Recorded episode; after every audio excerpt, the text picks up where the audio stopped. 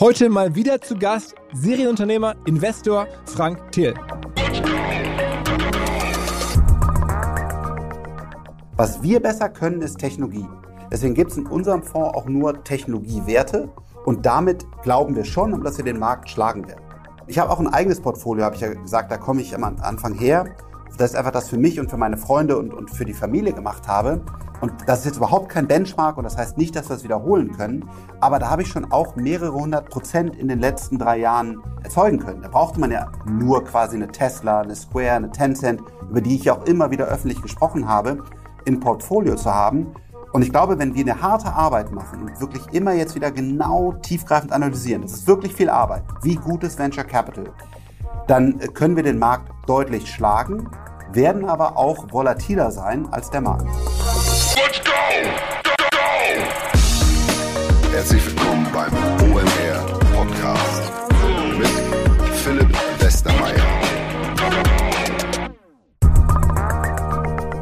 Einer der großen Unterschiede zwischen B2C und B2B-Marketing liegt halt darin, dass im B2B-Marketing viel kleinere Zielgruppen relevant sind und erreicht werden müssen. Und das ist extrem schwierig. Also häufig ist der Job eines B2B-Marketers viel schwieriger.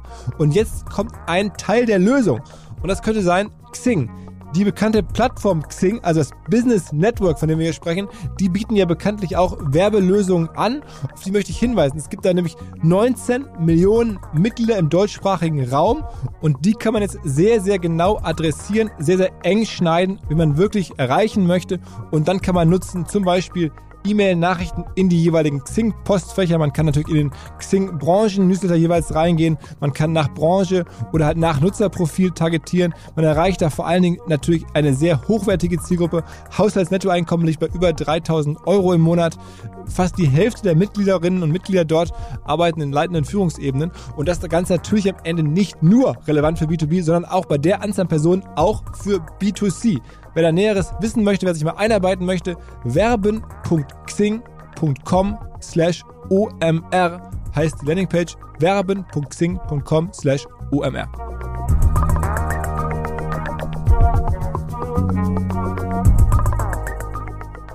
Ich möchte gerne hier kurz 60 Sekunden lang eine Premiere feiern, einen neuen Partner begrüßen bei OMR, von dem wir hier in Zukunft häufiger hören werden, und zwar von Valentik. Valentik mit V am Anfang. Valentik, der führende Partner für digitale Transformation. Sie beraten von der Strategie bis zur handfesten Realisierung und schaffen begeisternde Kundenerfahrungen, so sagen sie.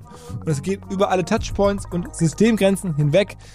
Valentik sieht sich als prädestinierten Entwicklungspartner für digitale Lösungen und Plattformen aus den Bereichen Marketing, Sales, Commerce, CRM, Data-Driven Marketing und sie machen dabei natürlich nicht alles selber, sondern holen auch wieder ihrerseits Partner und Softwarelösungen rein, je nachdem wie sie gebraucht werden und setzen dabei auf SAP, auf Magento, auf Spryker, auf Shopware, auf viele andere Technologien und Frameworks, die natürlich Valentik eins zu eins beherrscht und euch damit helfen kann.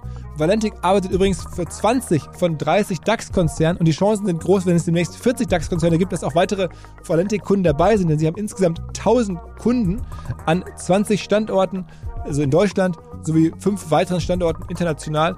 Hauptsache, ihr merkt euch jetzt hier, Valentik kommt demnächst häufiger und ist euer Partner für digitale Transformation. Valentik. Alle Infos unter valentik.com. Seit fünf, sechs Jahren ist Frank Thelen regelmäßig auf dem OMR Festival im Podcast, wir sprechen bei Clubhouse und tauschen uns halt auch so mal aus. Er ist auf jeden Fall ein Freund des Hauses und so haben wir vor einigen Tagen diesen Podcast aufgenommen zum Launch seines neuen Fonds, dem 10x DNA Fonds. Und dazwischen kam dann eine große Empörungswelle, vollkommen zu Recht, eine kontroverse Diskussion äh, oder eine Diskussion rund um eine sehr kontroverse Äußerung von Frank aus dem Jahr 2019, wo er in einem anderen Podcast sich unter anderem geäußert hat zur Politik in Afrika. Natürlich ist das nichts für uns, auch nichts, was wir auch nur ansatzweise teilen. Ich glaube, auch der Frank hat sich damit davon distanziert und das wurde, wenn ich ihm da folge und wir haben anschließend in den letzten Tagen nochmal telefoniert, ähm, falsch verstanden. Ähm, ich will das gar nicht weiter kommentieren, nur es gibt hier kein ähm, Gespräch dazu im Podcast, weil, wie gesagt, das Gespräch wurde aufgenommen, bevor ähm, das ganze Thema nochmal losging. Stattdessen haben wir gesprochen über Frank als Twitter-Meme war ein bisschen was Lustigeres, was Einfacheres. Mittlerweile gibt es nicht nur ihn bei Twitter, sondern auch einen Meme-Account, Trank Fehlen, den er noch gar nicht kannte. Darüber haben wir gesprochen, aber vor allem halt auch über seine Fonds, über seine Investments, warum man als Anleger bei ihm investieren kann, worauf er hinaus will. Und wir sind eingestiegen, durchaus politisch. Frank hat ja vor kurzem auch Geld gespendet an eine, an eine politische Partei. Und ich schätze es sehr, wenn sich Menschen klar positionieren, auch politische Ansichten hier offen teilen. Das tun nicht viele. Der Frank macht das, das finde ich gut, solange sie halt nicht bestimmte Grenzen überschreiten, nicht in die Extreme gehen. Und eigentlich, wie gesagt, ist es eine Sache, die ich schätze, die wir auch von vielen Gästen kennen, wovon wir auch leben. Und deswegen hört euch mal an, wie er die Politik sieht. Auch das keine Meinung, die OMR so teilt. Aber ich fand es interessant zu hören, warum er auf einmal sich doch so politisch stark positioniert. Übrigens, ich spreche ja gleich mit Frank auch über seinen Fonds und das ganze Gespräch dazu ist natürlich weder von Frank noch von mir eine Anlageberatung. Wir geben hier keine Empfehlung. Wir haben selber keine Ahnung, der Frank ein bisschen mehr, aber trotzdem am Ende, ihr müsst entscheiden, was ihr macht. Und jetzt rein ins Gespräch. Hi Frank. Ja, Herr Philipp, danke, dass ich bei dir sein darf. Ja, wir ist ja mittlerweile schon irgendwie äh, regelmäßig. Ich weiß noch vor Jahren, das erste Mal hier live, jetzt wieder remote. Ähm, bei dir tut sich einfach wahnsinnig viel, ne? kann man schon sagen. Ähm, du schiebst eine Menge Projekte an. Wir kommen gleich zu einem neuen Hauptprojekt von dir, ein bisschen die Spannung nach oben halten. Ähm, aber lass mal ganz politisch anfangen. Demnächst kommt ja die Wahl. Da hast du dich auch stark positioniert. Ähm, was würdest du dir denn wünschen, was wir für eine Regierung kriegen? Mein, ja, mein Traum wäre natürlich äh, CDU, CSU, also Union plus FDP in der Mehrheit. Mhm. Äh, hier bin ich ja Realist, äh, das wird, das wird äh, ja sehr unwahrscheinlich. Man muss auch sagen, ähm, ich gehöre ja keiner Partei an. Ähm, und deswegen kann ich auch jetzt hier zum Beispiel sagen, ich glaube, was Armin Laschet gerade im Wahlkampf macht, das ist enttäuschend. Mhm. Ähm, das ist einfach nicht gut. Ich glaube, er ist ein guter Politiker und auch ein guter Kopf. Aber ja, das ist einfach, läuft gerade wirklich, wirklich schlecht. Ähm, keine Ahnung, äh, wen wir äh, wen wir sehen. Ähm, ich würde eine sehr starke Union FDP wünschen, aber muss auch fairerweise sagen, der Wahlkampf war einfach wirklich schlecht. Um direkt mit der Tür ins Haus zu fallen, ich meine, das ja auch ein Thema, das die letzten Monate immer mal wieder äh, toaste. Du hast irgendwie auch gespendet. Du hast richtig sogar daran versucht, ein bisschen mitzuarbeiten, dass die FDP zumindest ähm, äh, ja, besser, besser vorankommt und hast da eine halbe Million gespendet zusammen mit anderen Gründern. Erklär mal so ein bisschen, wieso, weshalb, warum. Ehrlich gesagt, die Aktion kam gar nicht von mir. Äh, die kam von, von jemand anders, der da auch mit gespendet hat, aber bisher noch nicht äh, ge genannt wurde.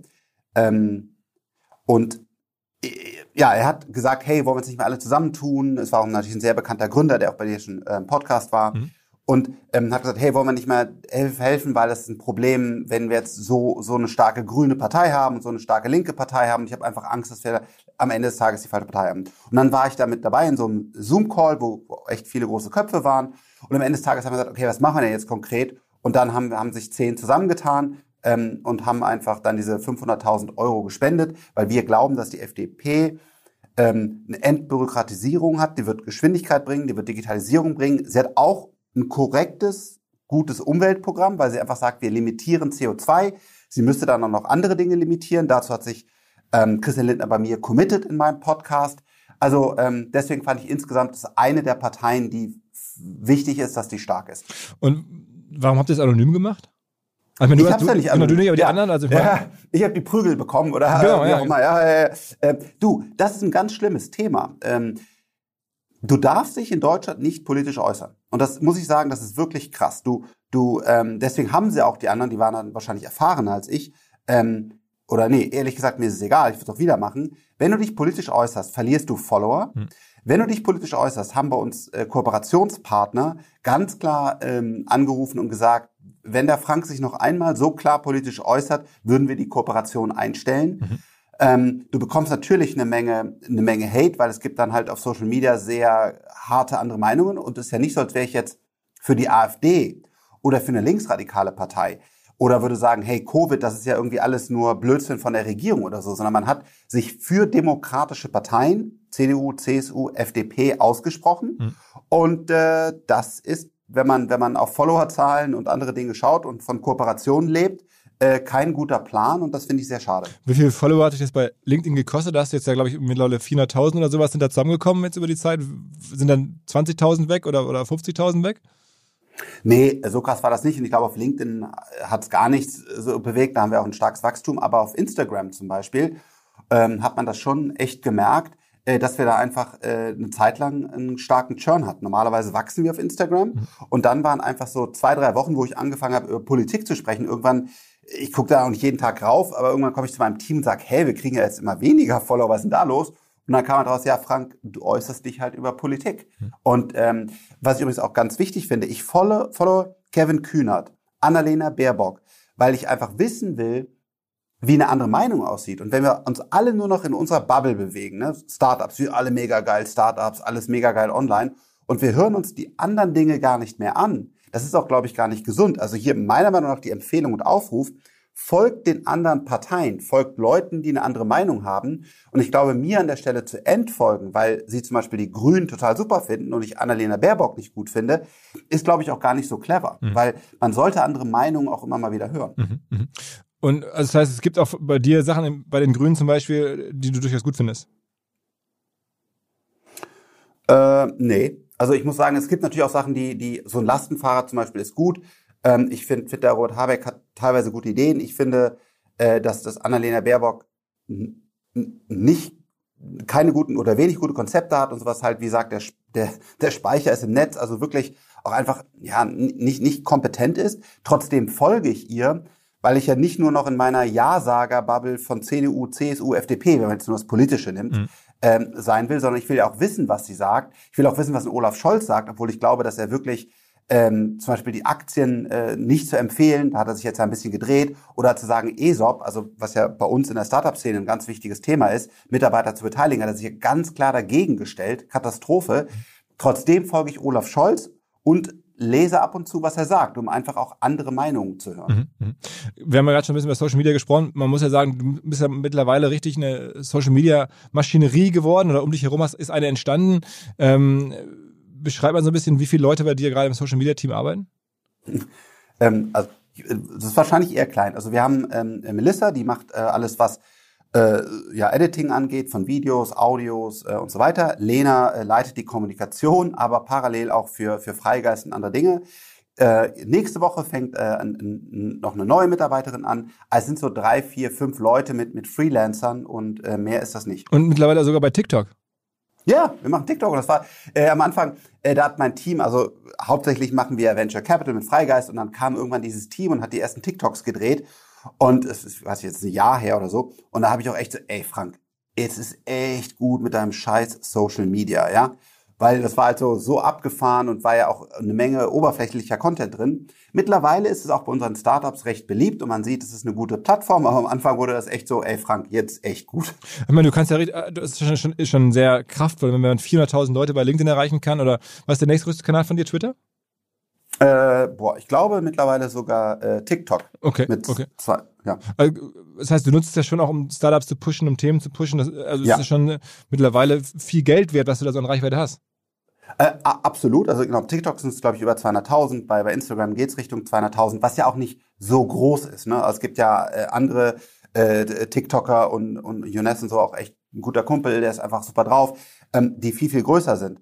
Was bei mir, glaube ich, ganz interessant ist, ist, wer mir folgt. Also wenn man das zum Beispiel auf Twitter sich anschaut, sind es wirklich die meisten Minister oder die meisten Chefredakteure. Und ähm, das weiß ich auch sehr zu schätzen und versuche deswegen hochwertigen, äh, hochwertige Inhalte und neue Gedanken auch zu teilen. Weil ähm, bei mir ist LinkedIn, der Reach ist sehr groß, aber ansonsten auf den anderen Plattformen nicht groß, aber ich glaube echt entscheidend, weil weil es ganz interessante Köpfe sind, die, die ich da erreiche bei Twitter seit neuestem gibt es sogar einen Account, ich, ich finde manchmal auch ganz unterhaltsam, du wahrscheinlich auch, aber nicht so richtig, der heißt Trank fehlen. Also ein, das ist ja eigentlich die höchste Art der Adlung, wenn man irgendwie als, als, als prominente Person einen Account hat, der dann sozusagen einen veräppelt. Also ist dir das schon, hast du schon wahrgenommen, nehme ich mal an. Nein, ich freue mich jetzt gleich total. Äh, Komm mal auf. Kennst du nicht? Nein, Wir wirklich, wirklich nicht. Und ähm, du kannst es auch klar, gar nicht vorstellen, wir sprechen auch gleich über neue Projekte. Selbst mein Team sagt legt bei mir quasi oftmals jetzt auf. Sagen, Frank, es tut mir leid, tolle Idee, ich kann nicht, legt auf. Weil wir haben so, wir brennen hier wirklich, wir arbeiten wirklich wieder 10, 12 Stunden, als wären wir selber ein Startup. Wir haben uns einfach zu viel auf den Schreibtisch gelegt. Äh, ich kenne ihn nicht, ich weiß auch nicht, ob Lena ihn kennt. Äh, ich denke nicht. Musst du Aber dir, ich finde es cool, ich schaue es mir an. Also ja. muss man sicherlich, ich kann mir vorstellen, wenn man selber betroffen ist, dann, ist, dann kotzt man auch, dass man jetzt da veräppelt wird. Aber auf der anderen Seite, ähm, es zeigt hey, ja irgendwie... Äh, ich bin Rheinländer, alles gut. Okay, ich kann auch also, also Trank, fe Trank fehlen auf, auf, auf, auf, auf Twitter.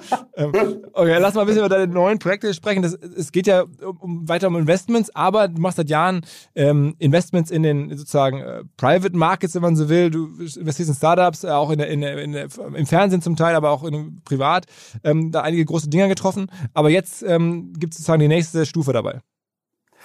Ähm, ja, die, die, die Idee war genau das. Wir haben ja beim, beim Venture Capital auch eine, einen starken Shift gemacht. Wir haben vorher durch die Hülle der Löwen auch viel Food und so weiter gemacht und vorher Software. Und dann wurde uns irgendwann klar, wir kommen jetzt ernsthaft in eine, ein Zeitalter, wo wir eine, eine exponentielle Entwicklung durch diesen, durch neue Technologien, die wir alle kennen, AI, Blockchain, 3D-Druck, brauche ich nicht zu wiederholen, ähm, kommen wir hin. Und dann haben wir im Venture Capital Bereich komplett Richtung tiefgreifender Technologie den, äh, den Schwenk gemacht. Und Lelium war das erste, Kraftblock und so weiter.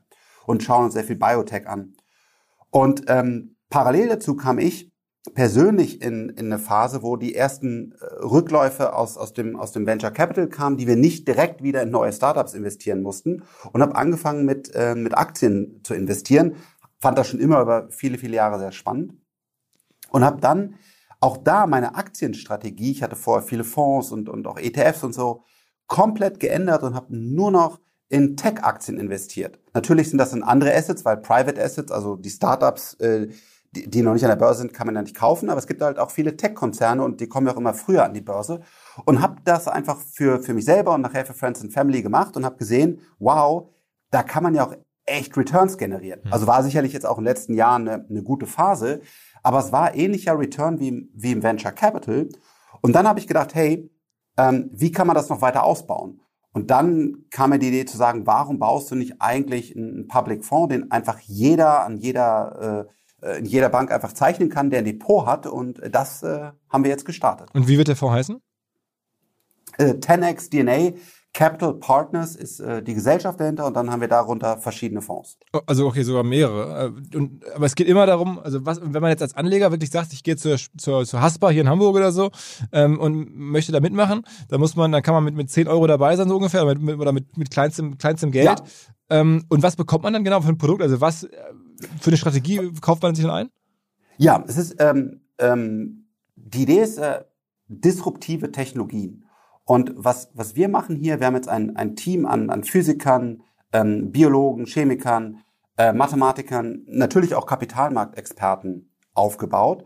Und ähm, wir analysieren Unternehmen, die halt im Trading, also die im Public Market sind, nicht im Private, und ähm, bauen eine Meinung uns dazu auf, ob diese Unternehmen wirklich eine so besondere Technologie haben, einen so unfairen Vorteil und so, so, so weit weg sind von den anderen oder es werden können durch, durch ihre technologisches R&D, ähm, dass sie eine starke Wertsteigerung erfahren werden. Mhm. Und ähm, das meinen wir sehr ernst und nehmen uns wirklich viel Zeit, die, die Technologien dahinter, die Unternehmer, ähm, die Marktgröße, Chancen und Risiken zu analysieren und haben dann eher ein kleineres ähm, Portfolio. Die meisten Aktienfonds, die man so kennt, die haben wirklich 50, 100 oder auch mal 150 Titel drin, um einfach breit im Markt zu sein.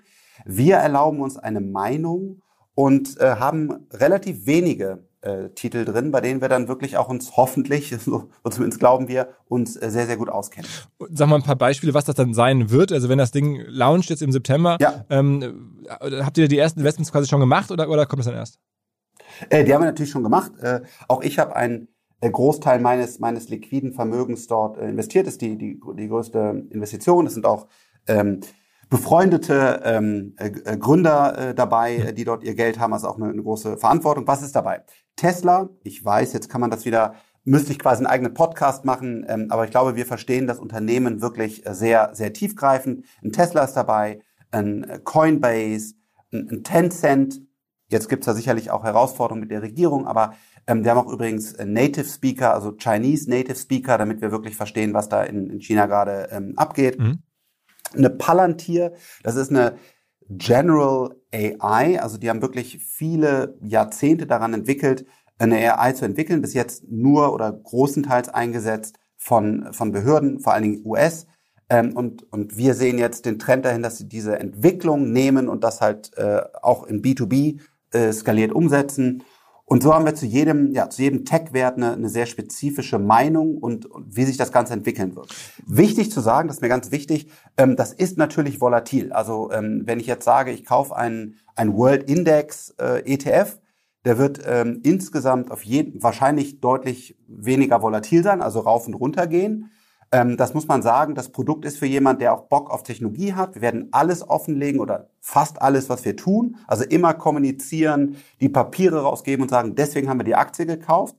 Ähm, und man muss dann einfach damit auch mal leben, dass das schon auch mal stark runtergehen kann, äh, weil halt das auch ja Firmen sind, äh, ja, die schon volatil sind.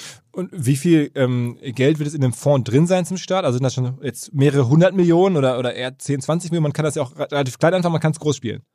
Ja, äh, wir spielen es groß ähm, und es gibt ja zwei, zwei große äh, Tranchen oder Wege. Das eine ist die sogenannte Retail-Tranche, das waren die 10 Euro oder ein Sparplan, die man äh, bei einer, bei einer Comdirect oder wo auch immer einfach äh, direkt äh, einfach ganz normal kaufen kann. Und auf der anderen Seite gibt es die sogenannte Insti-Tranche, also für institutionelle Anleger. Das sind dann die Family Offices und so weiter. Mhm. Die startet bei äh, bei 200.000 Euro, einfach BaFin ähm, reguliert, aber da kann man auch äh, 10 Millionen investieren. Mhm. Und aus diesen Kombinationen, ähm, der Fonds ist ja jetzt gerade erst gestartet, äh, gehen wir schon davon aus, dass wir äh, 100 Millionen sehr bald und dann auch bald mehrere 100 Millionen ähm, an der Management haben. Es gibt ja ein anderes auch wirklich tolles Produkt. Äh, Bit Capital vom, vom Jan Beckers. Genau, war ja im Podcast hier vor einigen Wochen mal. Ja, ja. super stark. Also der Jan da gebaut hat, auch äh, könnte man jetzt als Wettbewerber zeichnen, aber totaler Blödsinn. Finde einfach super, was er da aufgebaut hat. Auch ganz tolle Performance. Die haben gezeigt, 1,5 äh, Milliarden haben die jetzt, glaube ich, sogar schon mehr an der Management. Also man kann quasi auch als Newcomer, die Großen sind ja ein DWS, ein Flossbach, ein Jens Erhardt, schon auch große Mengen da verwalten, wenn man einfach einen anderen Ansatz hat und eine, eine bessere Performance bringt. Mhm. Und das Modell ist am Ende so, dass ihr dann im Jahr ungefähr 1,5 Prozent für das Management äh, des Fonds äh, den sozusagen Investoren berechnet, korrekt?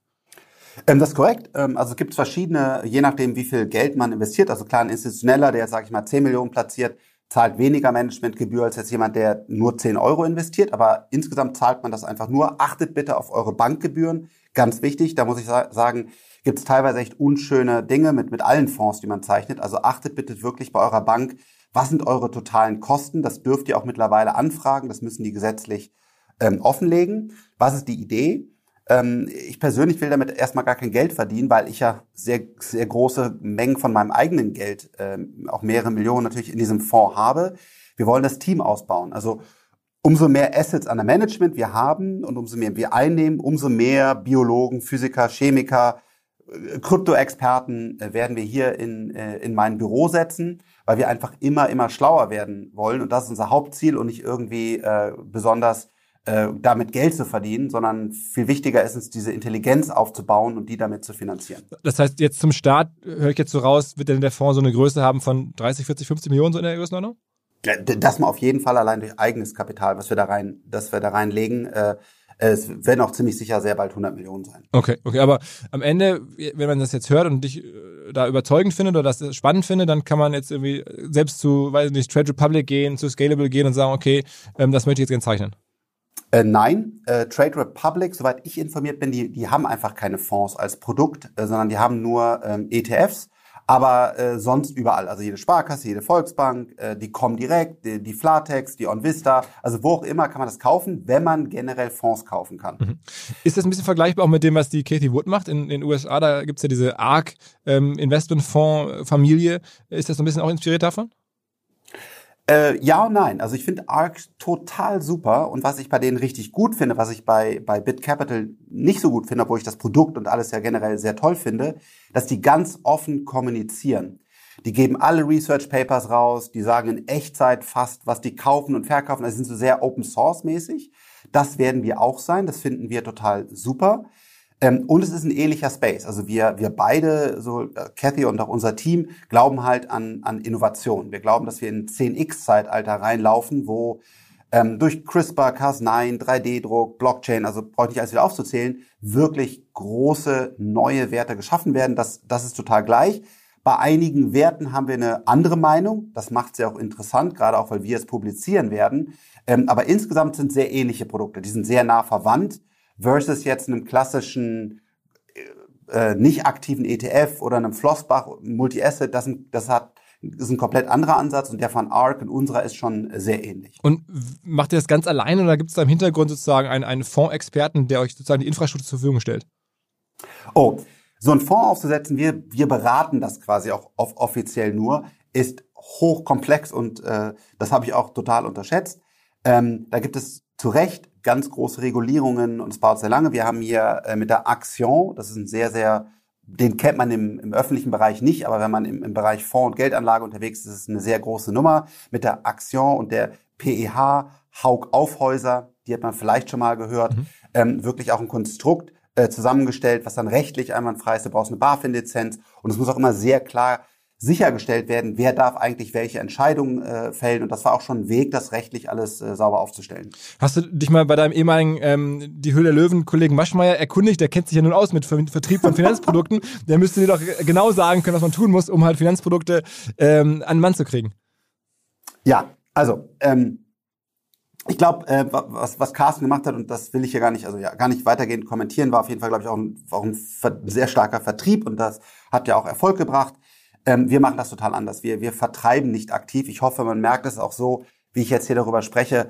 Äh, ich spreche über Risiken. Ich sage, Achtung, das ist volatil. Äh, wir versuchen mehr über die Technologie aufzuklären. Es geht vor allen Dingen darum, unser eigenes Geld gut zu verwalten. Und wir werden auf gar keinen Fall irgendwie einen progressiven Vertrieb machen. Brauchen wir auch glücklicherweise gar nicht, äh, weil wir auch im Venture Capital echt einen guten Track Record haben. Wir haben viele Family Offices, die bei uns äh, investiert haben, große Summen. Also alles, alles gut. Nein, also wir machen hier auch keine, keine Fernsehwerbung oder große Events, wo alle in die Hände klatschen und sagen, komm noch mehr rein da, das wird alles riesengroß. Das wird es bei uns einfach an der Stelle gar nicht geben, äh, sondern wir sprechen ganz viel über Technologie, auch ganz viel über Risiken und jeder sollte sich auch bitte ganz in Ruhe äh, überlegen, ob das äh, das richtige Produkt ist. Also ein sehr, sehr anderer Ansatz. Also auch nichts, wo du jetzt deine Social Media Reichweiten dann extensiv nutzt, um da sozusagen für zu werben. Naja, ich werde schon darüber informieren, ne? und weil, weil es ja auch ein Herzensprodukt und ich glaube übrigens auch, es ist extrem wichtig, womit ich mich auch politisch stark mache, dass die Deutschen mehr Aktien haben. Hm. Da, daran glaube ich total. Und wir sollten alle und langsam, bitte langsam überlegt, zu wissen, das kann auch mal fallen. Das ist mir schon Herzensangelegenheit. Deswegen rede ich ja auch sogar auch gut über Wettbewerberprodukte und sage, die kannst du auch kaufen. Also das hier ist keine Kaufempfehlung, weder für das noch für das andere, aber dass man mehr Aktien haben sollte, dass man in Technologie investieren sollte, dass man eben nicht einfach die Euros äh, da liegen lassen sollte. Äh, das werde ich sehr stark kommunizieren, werde dabei natürlich auch unser Produkt erwähnen. Ich stehe ja auch dahinter. Aber es wird jetzt nicht geben, komm jetzt noch mal rein, dann gibt's keine Ahnung, was eine Fanpostkarte oder irgendein so Blödsinn, äh, sondern halt eine sehr, weißt du, eine sehr, sehr ruhige, sehr informierende, ja, überdachte Kommunikation.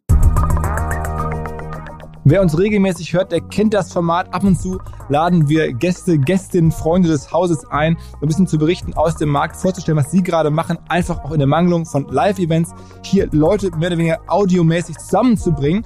Und heute ist zu Gast Mascha Schmidt, Head of Marketing Germany bei SAP, was sich ganz gut trifft, weil vor einigen Wochen war ja der Christian Klein, der CEO von SAP, zu Gast.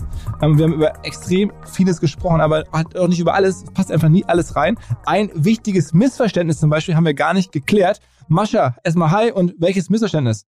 Hey Philipp, ja, also tatsächlich hält sich das Gerücht und äh, hoffentlich äh, bringen wir das bald aus der Welt, dass SAP zu groß ist und zu teuer für den Mittelstand.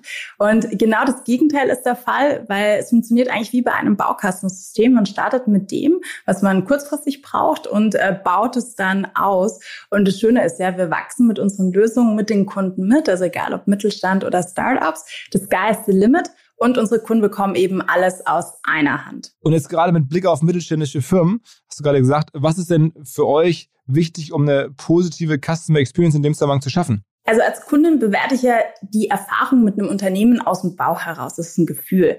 Aber das heißt nicht, dass ich als Unternehmen aus dem Bau heraus eine gute Erfahrung schaffe.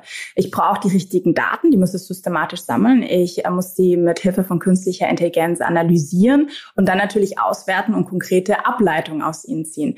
Und die Erwartungshaltung, die ich als Kundin habe, ist es, egal in welcher Interaktion, egal in welchem Channel ich ein gutes Erlebnis habe, am besten mit einem Wow-Effekt.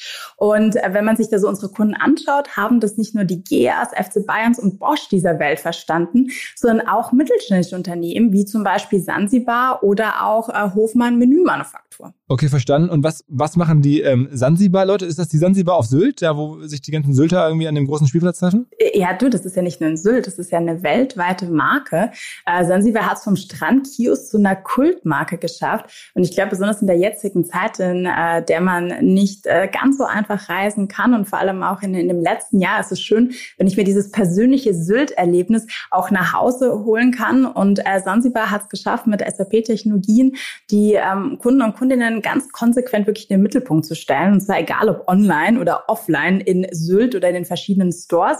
Und äh, das hat nicht dazu geführt, dass sie 99,9 Prozent äh, Liefertreue haben, sondern dass sie so gut wie jeden Kundenwunsch erfüllen können und äh, Stammgäste online wie auch offline die richtige Empfehlung geben können, um da dann natürlich den nächsten Schritt zu machen und auch ein super Upsell zu haben. Bei der Herausforderung freuen wir uns riesig als SAP noch ganz vielen Mittelständlern zu helfen und sie auf ihrem Weg zu begleiten. Und ja, wenn Fragen sind, dann freue ich mich auf die Nachrichten und die könnt ihr direkt schicken an omr.sap.com. Ich freue mich drauf.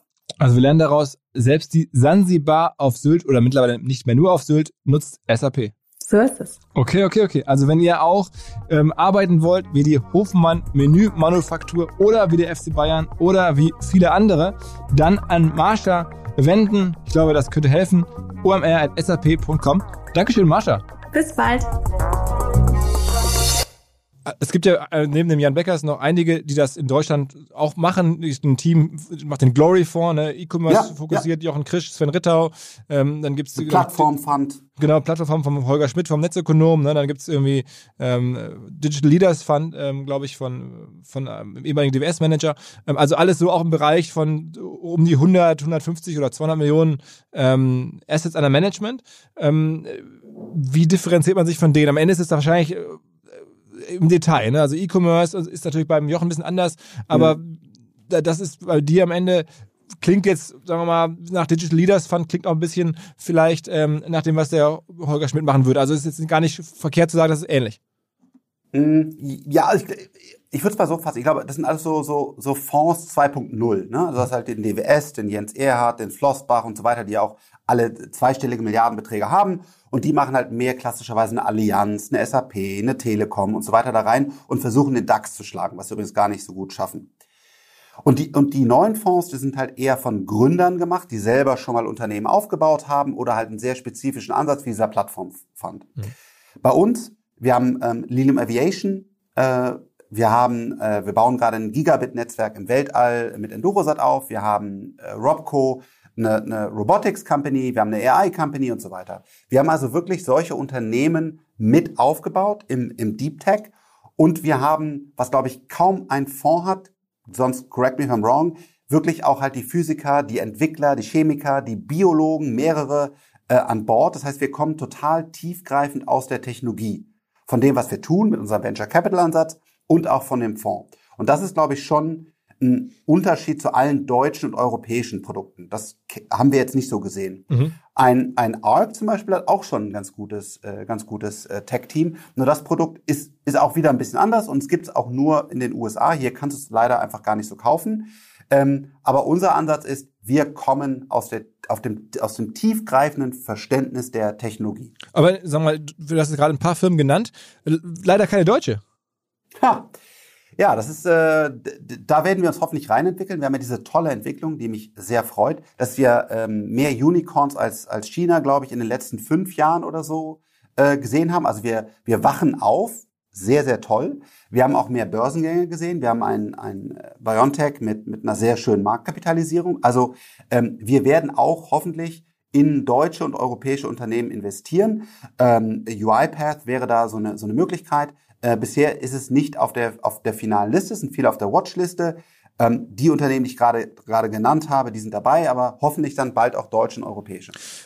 am Ende, wenn man sich mit diesem Space ein bisschen beschäftigt, ist es ja schon so, dass man wahrscheinlich die Schlacht eher im Bereich der institutionellen gewinnt. Also ich höre da immer so, naja, diese Kleinanleger, das ist auch cool, wenn da jetzt mal jemand 500 Euro oder, oder auch 5000 investiert, das ist cool.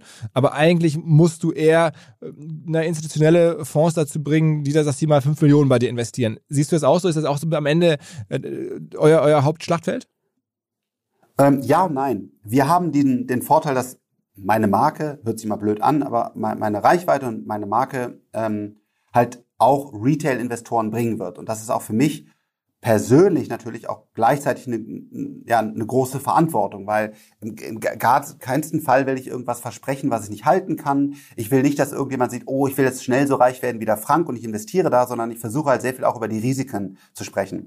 Das haben ja die wenn man es jetzt so nennen will, Wettbewerber, aber ich finde die aber auch alle gute Produkte, das haben die ja nicht. Die haben einfach kein, kein Reach. Und ähm, deswegen zum Beispiel konnten wir auch mit echt tollen großen Banken wie zum Beispiel der Comdirect auch strategische Partnerschaften machen, wo die Kunden auch korrekt mit allen Risiken ähm, sauber informiert werden. Und deswegen werden wir, glaube ich, schon deutlich erfolgreicher auch im, im Retail-Bereich sein. Und äh, das ist mir auch ein Anliegen, dass mehr Leute langsam sich Richtung äh, Aktien bewegen. Und ein jetzt zum Beispiel Jan Beckers, der auch heute schon sehr, sehr erfolgreich ist, der hatte halt nie diesen Retail-Reach. Und deswegen wahrscheinlich für ihn, ich habe mit ihm nie über seine Vertriebsstrategie gesprochen, ist es im Institutionellen deutlich besser und einfacher für ihn, als jetzt wirklich so ein Consumer- Play zu machen, weil das ist halt richtig teuer. Dann brauche ich dir nicht zu erzählen, wenn du, wenn du viele Consumer erreichen willst, das kostet halt echt viel Geld. Hm. Und das kriegen wir halt durch meine Marke und Reach quasi geschenkt. Und wie würdest du Leuten antworten, die sagen, na ja, also, also aktive Fonds am Ende ist ja gut und schön, aber die kosten halt auch viel Geld. Ich bleibe lieber bei ETFs, die sollen ja auch am Ende sogar fast besser laufen. Äh, ja, da gibt's ja auch sogar diese, diese Theorie, die, glaube ich, aus irgendeiner, aus irgendeiner Uni kommt, wo man sagt, ähm, im Grunde genommen kann kein Fondsmanager jemals den Markt schlagen. Und das stimmt auch. Wenn man sich diese klassischen Ansätze, sogar ein Berkshire Hathaway, also wo Warren Buffett dahinter steht, der wirklich einer der angesehensten Investoren der Welt ist, der hat in den letzten Jahren den Index nicht geschlagen. Mhm. Wir sind davon überzeugt, du kannst den Index nur schlagen, wenn du dich auf etwas konzentrierst, wo du einen unfairen Vorteil hast, weil du Dinge verstehst, die andere nicht verstehen. Deswegen würden wir auch nie breit in den Markt investieren und sagen, wir machen irgendwie besseres Stockpicking. Was wir besser können, ist Technologie. Deswegen gibt es in unserem Fonds auch nur Technologiewerte und damit glauben wir schon, und wir eine sehr positive Hoffnung, dass wir den Markt schlagen werden. Ähm, ich habe auch ein eigenes Portfolio, habe ich ja gesagt, da komme ich am Anfang her. Das ist einfach das für mich und für meine Freunde und, und für die Familie gemacht habe. Und ähm, das ist jetzt überhaupt kein Benchmark und das heißt nicht, dass wir es wiederholen können. Aber da habe ich schon auch mehrere hundert Prozent in den letzten drei Jahren ähm, erzeugen können. Da brauchte man ja nur quasi eine Tesla, eine Square, eine Tencent, über die ich ja auch immer wieder öffentlich gesprochen habe, in Portfolio zu haben. Und ich glaube, wenn wir eine harte Arbeit machen und wirklich immer jetzt wieder genau tiefgreifend analysieren, das ist wirklich viel Arbeit, wie gutes Venture Capital, dann äh, können wir den Markt deutlich schlagen, werden aber auch volatiler sein als der Markt. Mhm, mhm. Ist ähm, Tesla dann deine beste Einzelaktie all-time gewesen, so als privater Pick? Nein. Okay. Ähm, ETH, äh, also ETH, äh, also die Währung von Ethereum äh, ist bei mir noch, noch stärker. Okay, also da bist du auch relativ früh eingestiegen. Ja.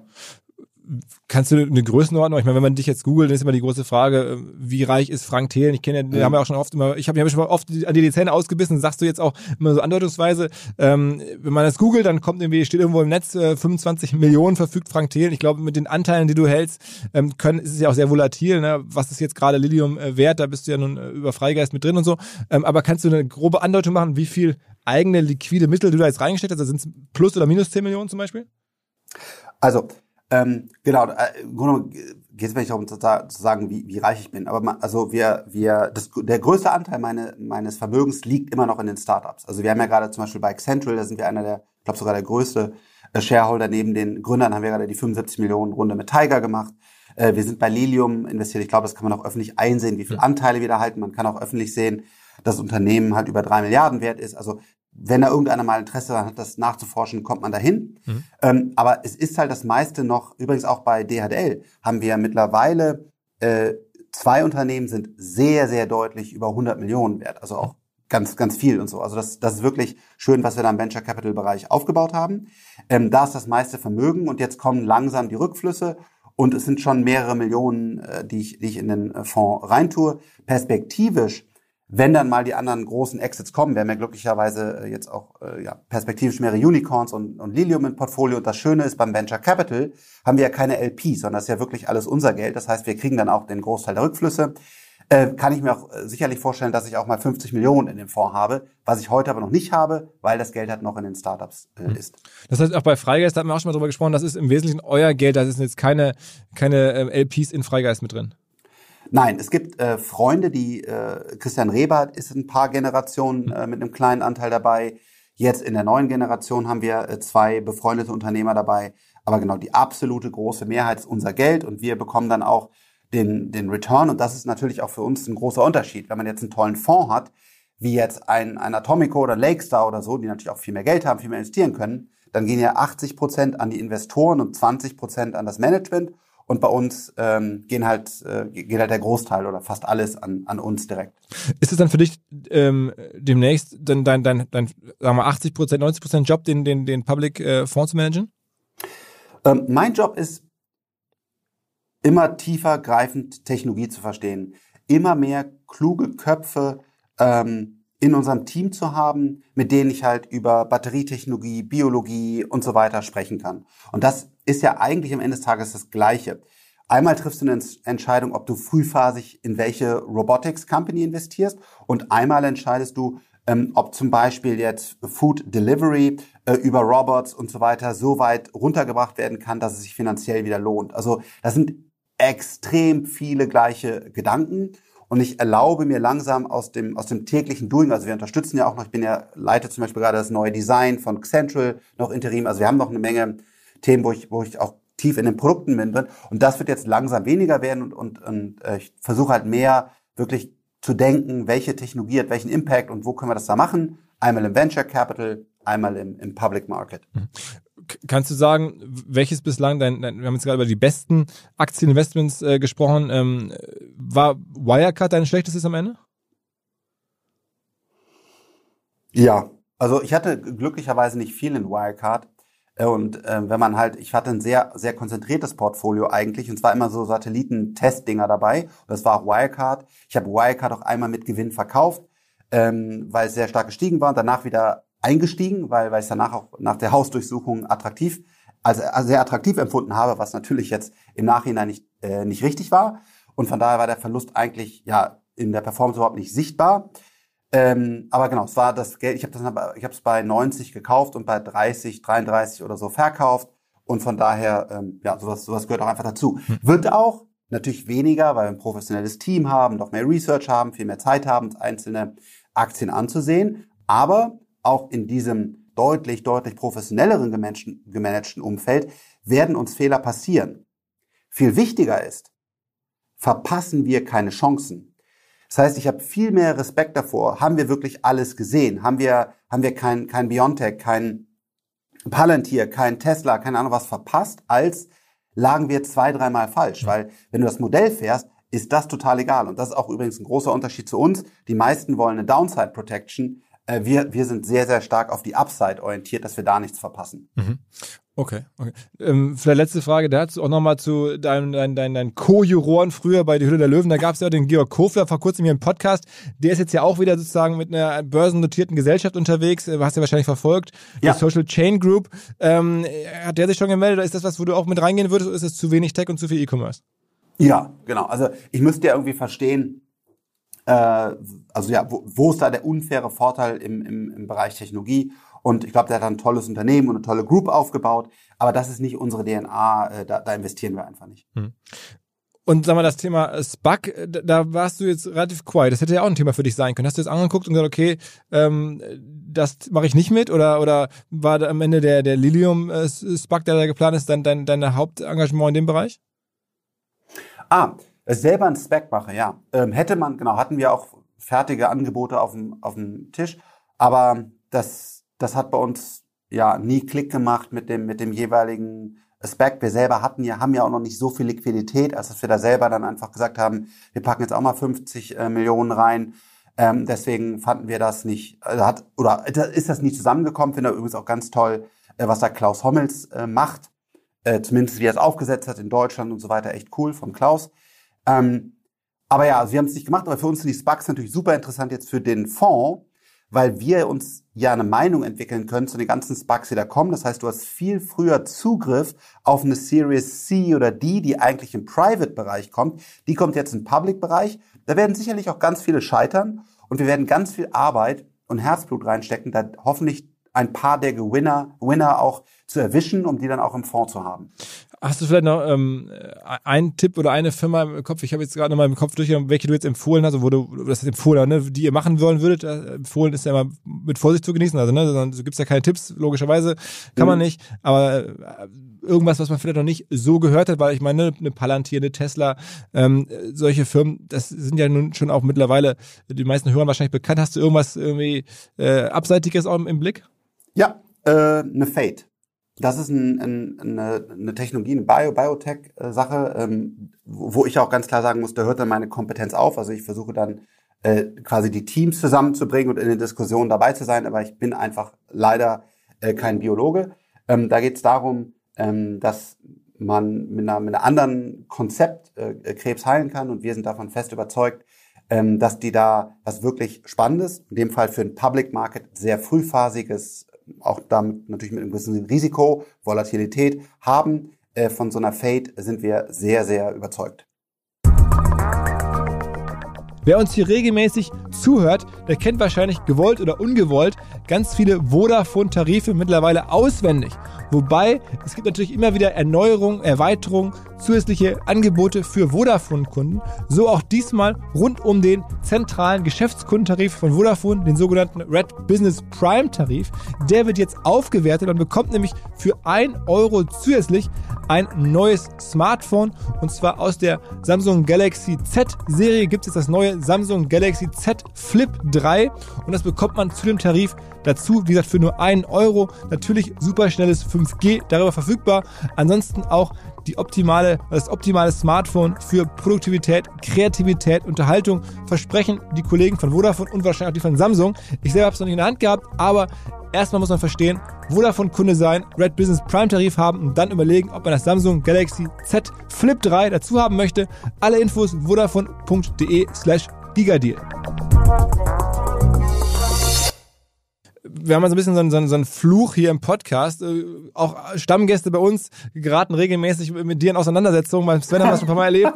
ähm, auch der, der, der, der Philipp Klöckner, der ja regelmäßig hier ist, äh, zuletzt immer mal mit dir wieder über Klimathemen, äh, mhm. habe ich beobachtet, in, in, in Konflikt geraten. Ähm, erzähl mal so ein bisschen, du machst mit bei einem sagen wir mal, Konzept, das nennt sich Klimaunion. Das ist natürlich auch politisch. Erklär mal so ein bisschen, wie du das Thema Klimapolitik. Ähm ich glaube, was da passiert ist, dass, dass einfach äh, Köpfe, die ja teilweise auch von Tesla kommen ähm, äh, und wirklich verstehen auch, was skaliert, was nicht und, und wo lohnt sich Wasserstoff und warum sollte man keine E-Fuels bauen, weil es einfach Schwachsinn ist, Energieverschwendung ist, äh, haben dann ein gutes Konzept aufgebaut und deswegen, ähm, genau, habe ich einfach gesagt, ich unterstütze euch, ich finde das gut. Was machen die genau? Also was, was fordern die? Also die, also die, äh, was die gemacht haben, ist, die haben ein Gesamtkonzept aufgesetzt, wie, wie kann man diese, das 1,5 Grad Ziel, Menge an CO2-Ausstoß, wo immer man da ansetzt, wie kann man das eigentlich erreichen und was funktioniert und was, was funktioniert nicht?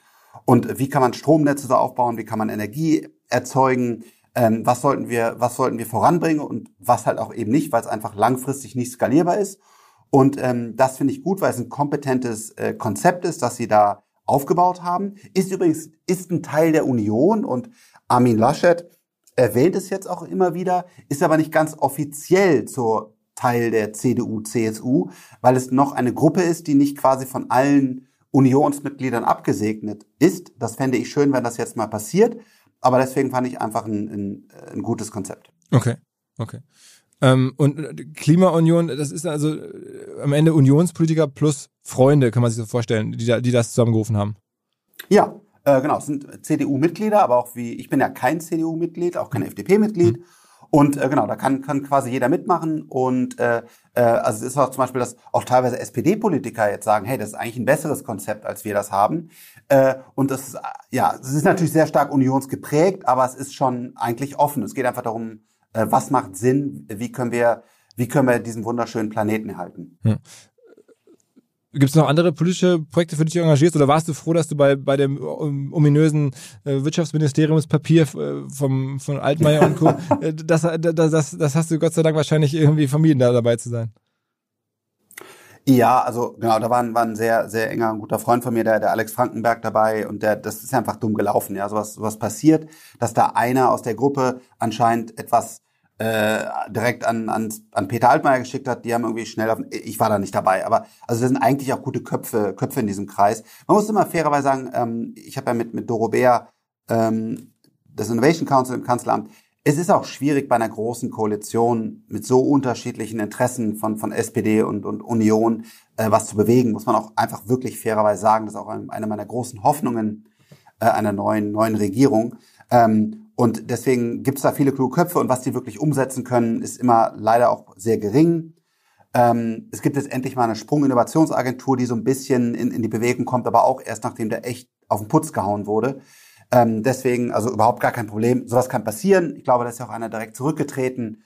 Und von daher würde ich jetzt nicht irgendwelche Köpfe, die in diesem Gremium sitzen, irgendwie sagen, oh, die sind aber ganz dumm oder die haben da nicht gut, gut gearbeitet. Ich glaube einfach, shit happens und ich glaube, da ist eigentlich nicht, nichts Böses passiert. Kannst du zu 100% ausschließen, dass nach der Wahl, nehmen wir mal an, vielleicht die, die FDP käme in Regierungsverantwortung, ähm, dass, dass du da nicht auch aktiv Ämter übernehmen würdest, wenn man dich bitten würde, nach dem Motto, Mensch, Frank, hier, wie wäre es denn irgendwie, es gibt ja sogar schon, ich hab, ab und zu habe ich schon mal Leute gehört, die spekulieren, es gäbe sogar ein Ministerium vielleicht für dich zu gewinnen.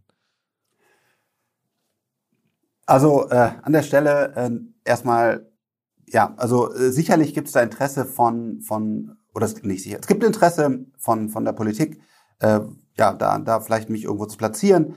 Ähm, aber ich werde das nicht tun, weil ich, ich einfach wahnsinnig werden würde. Ich bin heute noch nicht alt genug, als dass ich diese ganzen auch sinnvollen Konstrukte, äh, Diskussionsrunden, Freigaben, Budgetplanung äh, nicht mehr frei sprechen können, weil man nun mal sagt, äh, dann kriegst du direkt, du kannst so frei nicht sprechen, Frank äh, das ist noch nicht da, wo ich im Leben angekommen bin, sondern ähm, jetzt geben wir richtig Gas. Wir, wir, wir haben endlich die Rückflüsse aus dem Venture Capital Business langsam. Wir wollen mehr echt starke Gründungsteams stark pushen. Wir wollen diesen Public Fonds aufbauen, um echt ein geiles Research-Team aufzubauen.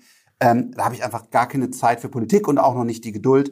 Und finde es auch Wahnsinn, wie da manchmal die, so ein Thomas Jatzombeck oder auch so eine Doro Beer oder so ein Christian Lindner, die ja eigentlich auch jung und agil sind, wie viel Geduld die da in diese Diskussionen reinsetzen. Großer Respekt. Ich äh, erschieße mich oder die anderen. Also ähm, das ist einfach nicht kompatibel. Mhm, mhm. okay. Ähm, lass mal ein bisschen noch über, über, über Private Investments sprechen. Freigeist, ähm, ein, ein Riesenthema, wo ich das Gefühl hatte, da hast du dich noch nicht zu geäußert, das habt ihr böse formuliert, vielleicht sogar verpasst, ist dieses ganze äh, Quick Delivery, äh, Flash Supermarkets, Gorillas mhm. und Co. Ähm, war das nicht zu Freigeist oder wie ist dein Blick darauf? Ja, wir haben es nicht verpasst. Also, ähm, also können man jetzt natürlich auf die, auf die Finanzen schauen und sagen, du Idiot, du warst nicht dabei. Sondern wir haben eine klare Meinung dazu. Ähm, die, die, da greift auch wieder der, das Public-Team und, und das Private-Team hier zusammen, weil es gibt ja auch äh, teilweise äh, Delivery-Player, die, die schon an der, an der, an der Börse sind ähm, oder halt große Zulieferer an, an, an Robotertechnologie und so für diese Industrie sind. Ähm, da haben wir eine ganz klare Meinung zu und äh, wir haben da, also nee, wir wollten da nicht investieren, wir werden da auch nicht investieren. Das heißt nicht, dass es nicht funktioniert, aber zu, zu, zu so wie wir analysieren und wie wir dann unsere Schlussfolgerung ziehen, kommen wir heute finanziell natürlich erstmal zu falschen Ergebnissen, ähm, dass wir da nicht mitmachen wollen. Okay, okay. Gibt es eigentlich generell jetzt mal Public und Private ähnliche KPIs, auf die ihr schaut? Also ist das irgendwie, gibt es ein paar jetzt, äh, Eckdaten, wo du sagst, das ist mir immer wichtig, egal wie die Firma sozusagen gesellschaftsrechtlich äh, aufgebaut ist? Ja, also es gibt also ganz, ganz das meiste ist gleich. Also ähm, natürlich ist eine andere Stage. Aber wir gucken zum Beispiel, wie ist das Management und äh, wie ist das incentiviert? Also hat das ein, äh, auch selbst bei einer Public Company, haben die, kriegt er dann natürlich ein viel höheres Gehalt, aber hat er ein Riesengehalt und ist eigentlich gar nicht beteiligt. Wir mögen total gerne geringe Gehälter mit einer sehr hohen Beteiligung, wenn das Unternehmen sich gut, gut entwickelt. Am liebsten ist der Gründer noch an Bord. Äh, das ist natürlich auch beim Public-Bereich seltener, aber es gibt's auch. Mhm. Ähm, wir schauen daran, äh, wie, wie, wie ist eigentlich die generelle DNA von dem Management. Also wenn du mit der Podcast mit denen anhörst, YouTube, vielleicht sogar TikToks, wie sind die drauf? Wie ticken die? Also äh, das ist schon sehr, sehr, sehr nah an Venture Capital und Public Market gucken wir da sehr ähnlich drauf. Und so, so klassisch, was heißt klassisch, aber so moderne äh, Tech-KPIs, ähm, Rule of 40 oder sowas in der Art, ist das auch was, was, was du dir anschaust? Ja, da sehr guter Punkt. Ähm, das greift eher dann natürlich im, äh, im Public Market, weil ähm, wir investieren ja Seed, also wenn eigentlich noch gar nichts da ist, beispielsweise so ein, so ein Central oder so ein Pitch oder, äh, ja, oder andere Software-Service-Dinger, die wir da machen. Ähm, da ist ja eigentlich nur Product Team oder der Tech Stack und so weiter interessant. Ähm, und im Public Market nachher musst du dann bei einer Zoom, bei einer Shopify und so weiter genau auf diese Multiples draufschauen. Also wie wachsen die eigentlich, wie profitabel sind die und so weiter. Ähm, das machen dann aber auch andere Leute bei uns, weil ich das nicht so mega spannend finde. Aber das musst du natürlich machen und das, das tun wir dann auch im Public Market. Im, Im Private Market erlauben wir uns nach wie vor äh, einfach den Luxus und wir gucken eigentlich gar nicht auf diese KPIs, sondern schauen wirklich nur daran, ist das ein geiles Produkt, ist das ein geiles Team, wie können wir helfen und, und wollen, würden wir das selber einsetzen. Mhm, mhm. Ähm, kannst du vielleicht nochmal zu, also ich habe jetzt glaube ich alles verstanden oder alles, alle meine, meine Fragen, die ich im Kopf hatte, durch, jetzt noch so ein paar spontane Sachen. Gibt es irgendwelche prominenten Gründer, die bei dir, äh, die du nennen kannst, die bei dem neuen äh, Formprodukt dabei sind? Das also so äh, als, als Testimonial vielleicht oder so sagst du, ja. Mensch, äh, Christian Reber nehme ich mal an, der war ja auch vor kurzem im Podcast, der hat ja eng befreundet, der wird ja wahrscheinlich darauf vertrauen, zum Beispiel. Ja, also der Christian Reber könnte darauf vertrauen. Ähm, ich habe es vorhin mit den Leuten nicht abgesprochen, weil wir auch gar keine große Marketing daraus machen. Und deswegen möchte ich die Namen nicht nennen, aber sind halt, ja, es ist schon aus unserem Umfeld. Ähm, äh, die Leute, ich, ich hoffe, ich schieße jetzt den Christian nicht an. Also der Christian hat auch dankenswerterweise da echt Vertrauen in unser Team gezeigt. Dafür auch nochmal vielen Dank. Äh, aber genau, andere Namen möchte ich es auf gar keinen Fall nennen. Äh, es sind einfach schon auch die, die Köpfe, mit denen wir einfach gerne und langfristig zusammenarbeiten weil ja auch, wie gesagt, es kann auch mal einfach eine herausfordernde Zeit in dem Fonds geben. Und das ist gar nicht mein Ziel, jetzt möglichst viel Geld einzusammeln und dann ganz viel Shitstorm zu bekommen, sondern dass eigentlich lieber die Leute nur den Fonds zeichnen, die auch verstehen, was wir da tun. Mhm. Und ich meine, so wahnsinnig äh, viel Geld über die Provision selber ist dann ja, äh, wenn ich es richtig rechne, auch nicht zu verdienen für dich. Also ich meine, du, nehmen wir mal an, du schaffst ja jetzt schnell die 100 Millionen, dann hättest du 1,5 Millionen Provision, dann musst du das Team bezahlen, dann musst du wahrscheinlich deinem Partner, den du, du hast ja gerade erzählt, da gibt es eine Infrastruktur dahinter, ja auch noch irgendwas davon abgeben, äh, stelle ich mir so vor. Ähm, dann bleibt ja erstmal gar nicht so viel übrig, wenn man jetzt äh, quasi auch Geld verdienen könnte, viel leichter mit, mit irgendwie Vorträgen halten und ähnlichem. Ne? Total. Also mein Hauptincentive ist einfach, dass ich damit stabil und langfristig äh, äh, das, das Research-Team finanziert habe. Das war mein Traum. Das ist im Venture Capital schwierig, besonders im Seed-Bereich, weil dann hast du immer nur einen so großen Kostenblock. Also die, du willst dann möglichst viel Geld auch in den Markt bringen. Auf der anderen Seite willst du aber viel Research machen. Gerade im Seed-Bereich, das wird jeder dort kennen, ähm, ist es schwierig, die Kosten damit zu finanzieren. Du kannst nicht 20 Leute damit finanzieren. Und das beim Fonds halt schon anders, besonders wenn du nachher 500 Millionen und eine Milliarde verwaltest. Und das ist das einzige Ziel. Ein sau smartes, gutes Team finanzieren und nicht irgendwie damit Geld verdienen. Also das tut man natürlich mit so einem Lilium Investment oder auch anderen Dingen. Äh, fast mit meinen Vorträgen oder so, äh, da verdiene verdiene ich einfach mehr Geld. Das führt mich zum Thema Buch. Ähm, ich habe selber jetzt seit neuestem ein Buch im Markt, habe ich mich überreden lassen. Äh, nicht zuletzt inspiriert genau von von von von, von, von, von Büchern von anderen äh, äh, Unternehmern. Ähm, du hast ja auch zwei gemacht. Was was äh, muss ich eigentlich schlagen oder wo liegst du aktuell? Das werde ich eh nicht schaffen. Ähm, aber ja. wo, wo was was hast du am Ende gesehen? Also was wie viele Bücher konntest du verkaufen jetzt bei deinem bei deinem erfolgreichsten?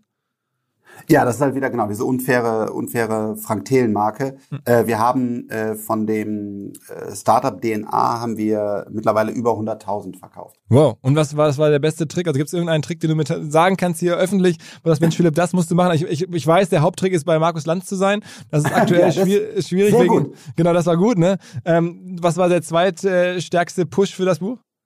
Also, du warst damit ja noch nicht bei deswegen hier meine Bitte, lieber Markus, der Philipp ist echt ein cooler Typ, kann ich einfach nur empfehlen, lieber Markus, lad den doch bitte mal ein. Ähm, also, ähm, du, du musst einfach äh, immer wieder Medienpräsenz haben, ne? Und, und das halt das, was, was bei mir halt, ähm, ich bin in allen großen Talk, also ich mache auch nur noch, habe den großen Luxus, wirklich die großen Talkshows äh, zu machen. Ähm, wir haben zum Beispiel bei TikTok hat ein Video von mir, glaube ich, 10 Millionen Views. Ähm, also wir haben, wir haben, wir, wir generieren einfach eine Menge. Und das Menge hat auch Medien. Bücher verkauft. Also sagen wir, die TikTok-Videos haben auch trotz der jungen Zielgruppe am Ende Bücher verkauft?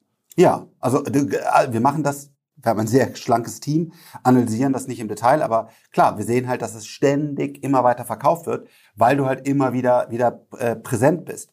Und und dieser und deswegen glaube ich auch bei dir zum Beispiel wird das also übrigens das war ein Learning. Am Anfang habe ich gedacht, du verkaufst total Bam im Peak. In der ersten Woche, ey, das, ey, Franks Buch ist draußen, das müssen alle haben, so ungefähr. Mhm. Totaler Blödsinn. So habe ich zumindest erlebt. Bücher verkaufen sich langfristig und langsam. Und ähm, da, wenn du dann immer wieder präsent bist, dann genau, dann, dann funktioniert das und das ist, glaube ich, die, die Magie. Aber das ist natürlich für, sage ich mal, normale Menschen ja super schwierig. Wie willst du denn in eine Fernsehshow kommen oder irgendwie paar Millionen Views auf irgendein Video generieren? Das ist halt das, was du ja bei OMR den Leuten noch beibringst, wie kann ich solche Impressions generieren, das ist halt echt schwierig. Mhm. Okay, also das ist interessant für mich, weil ich wirklich dachte, ich würde auf die erste Woche fokussieren. Da werden ja dann die, die Woche plus die Vorverkäufe zusammengezählt, um halt in diese Media Control Charts reinzukommen. Mein das ist wichtig. Die eine, eine Woche, weil du dann quasi äh, Spiegel Bestseller wirst und das hilft dir dann nochmal, äh, dass du überall vielleicht erwähnt wirst. Aber ganz ehrlich, ich glaube, du wirst mit boah, 3000 Büchern oder so Spiegel Bestseller. Diese mhm. Liste ist wirklich lächerlich. Also da wirst du auf jeden Fall drauf kommen. Mhm. Ähm, aber genau, aber die, das ist dann nicht dann die 100.000 Bücher, sondern wer einen Spiegel Bestseller hat für eine Woche, ich glaube, mein Buch war 25 Wochen oder so, ich weiß nicht, weiß nicht wie lange da drauf. Ähm, aber das sind nicht, das sind nicht viele Bücher. Das sind, das sind irgendwie 2.000, 3.000 Bücher. Das ist echt erschreckend, wie wenig das ist. Okay, ich, ich, ich hoffe, ich bin, ich bin nicht Frank Thiel, ne? ich hoffe, es reicht trotzdem. Für mich wäre es schon ein kleiner Traum, überhaupt mal äh, eine Woche da, da drauf sein zu können. Pa pass auf. Ähm.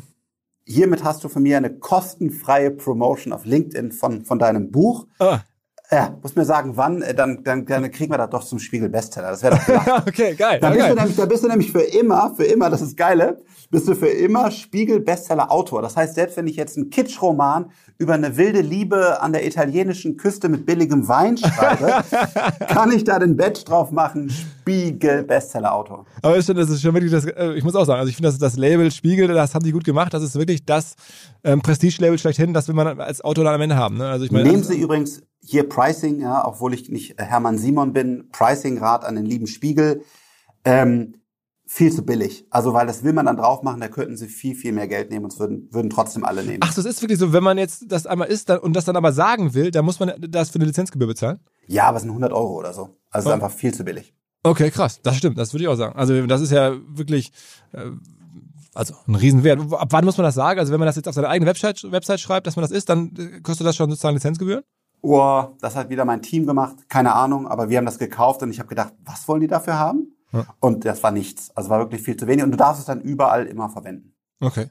Wow, ja, vielen Dank. Also wir werden das natürlich irgendwie auch ein bisschen dokumentieren, wie es unsere Art ist, wenn du das postest, ähm, wozu das führt, versuchen das vielleicht irgendwie zu tracken oder so. Ähm, am Ende ähm, finde ich sehr spannend. Sorry, dann müssen wir jetzt auch zehn Bücher verlosen. Das ja, muss ich jetzt auch Ja, klar, na klar, okay. natürlich. Wir können okay. auch 20 verlosen, also, also das kann Nein, nein, nein, zehn. Also wir machen, wir machen einen Post und äh, wir verlosen zehn Bücher. Das ist ein Deal hier und äh, dann wird, wirst du, also da musst du Spiegel-Bestseller werden. ja, vielen, vielen Dank. Also sehr, sehr cool. Ähm, Schauen wir mal. Also ich bin durch. Ähm, jetzt habe ich hier alles erreicht, dass ich erreichen kann mit dem Podcast. Ähm, jetzt äh, geht's nächste Woche ist voll, voll, voll Promo die erste Woche. Ich habe ich hab zum Beispiel gesagt, ich, ich ähm, habe da jetzt keine ganz großen Talkshows äh, zu erwarten. Ich ähm, mache alles und bin jetzt wirklich auch im Stader Tageblatt hier in, in, in Norddeutschland. Ich mache alles mit. Ähm, insofern, ich bin gespannt, was passiert. Und, Dazu, sorry, will ich noch eine Anekdote erzählen. Weil ich habe wirklich, äh, ich habe hab ja äh, Gymnasium runtergeflogen, Realschule und so und habe ja da auch immer noch so, so ein bisschen, ja, ich hätte echt mal mehr lernen sollen im Leben. Deswegen war es mir wirklich wichtig, dass mein Buch Spiegel Bestseller wäre. Das ist natürlich total bescheuert, aber muss ich auch fairerweise sagen, war ich auch total heiß drauf. Mhm. Und ich habe wirklich, wirklich zwei Wochen lang jeden Tag fünf, sechs Promotermine gehabt. Und ich stand in leeren Mediamarkten mit mit, mit drei Müttern, die gedacht haben, was erzählt er da über die Zukunft? das habe ich mir, ich habe, es gab auch volle Hallen, es gab auch echt tolle Events, aber es gab auch wirklich, wo du da echt verloren war und, und keiner wusste, was du da stehst. Also ich habe mir die ganz bitter, böse, harte äh, Promotour im ersten Buch äh, auch gegeben. Und hat aber nichts gebracht, war am Ende ineffizient? Nee, nee, nee, war schon effizient, weil da waren natürlich auch äh, Morning, Morning Shows dabei, Sat 1 und so weiter, aber uns waren auch wirklich volle Hallen dabei und, und, und es, wir hatten noch so einen Riesenstand auf dieser Buchmesse und so. Das war schon mega gut und da gab es auch Schlangen äh, von, haben wir auf Social Media gezeigt, wirklich hunderte Meter Schlangen, wo Leute auf mich gewartet haben. Aber es gab halt auch wirklich muss man auch sagen, ganz viel mal Mediamarkt und Co., wo irgendwie drei Leute standen und ich dann trotzdem eine Stunde über das Buch erzählt habe. Es war eine, war eine interessante Mischung, es hat schon was gebracht, aber es war auch echt eine, eine, eine harte Promotour. Und kommt noch mal ein drittes Buch oder was jetzt? Ja, ja, ja. Also wir, wir sind dabei, es kommen, kommen zwei, also ein ganz neues, äh, was auch gar nicht von mir geschrieben ist, sondern von jemand anders. Äh, die sind auf mich zugekommen und eins äh, mit, einem, ja, mit einem etwas umfangreicheren Update. Und das, das andere, da bist du der Herausgeber oder, oder wie ist das? Nee, das andere ist wirklich eine, eine Kooperation mit einem Medienhaus, äh, mit dem wir an, an verschiedensten Stellen sehr gut arbeiten. Äh, die haben so verschiedene größere ähm, Leute darüber übers Leben geschrieben. Und äh, dann war ehrenswerterweise auch, auch meine Anfrage für meine Person und äh, das, genau, das habe ich dann angenommen. Okay, okay. Ah, ich bin gespannt. Ich bin gespannt. Alles klar, Frank, danke dir also für deine Zeit. Äh, vorab für die, wir werden uns natürlich melden, das, das lasse ich mir nicht entgehen, ähm, für die Promo bei, bei LinkedIn. Und ähm, ich bin sicher, also wir werden natürlich verfolgen, wie der Fonds läuft. Ähm, und wir hören uns hier an dieser Stelle sicherlich auch in den nächsten Monaten, wie in den letzten Jahren auch, äh, demnächst mal wieder. Ja, vielen, vielen Dank. Hat wie immer Spaß gemacht. Auf bald. Danke dir. Ciao, ciao. Den letzten Hinweis für heute trage ich mit besonders großer Freude vor, weil es sich so anfühlt, als ginge es jetzt endlich wieder los mit Live-Events rund um das Thema Digital Business.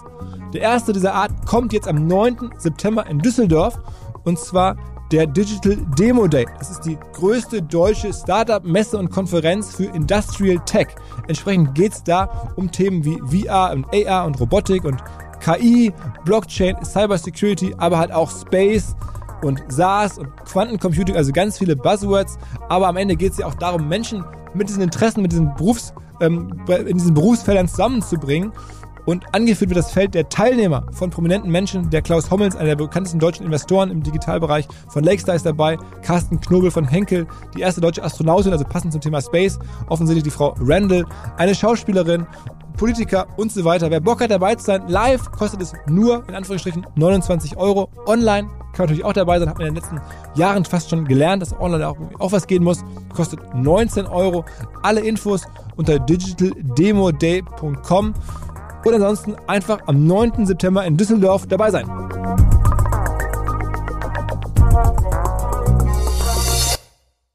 Dieser Podcast wird produziert von Podstars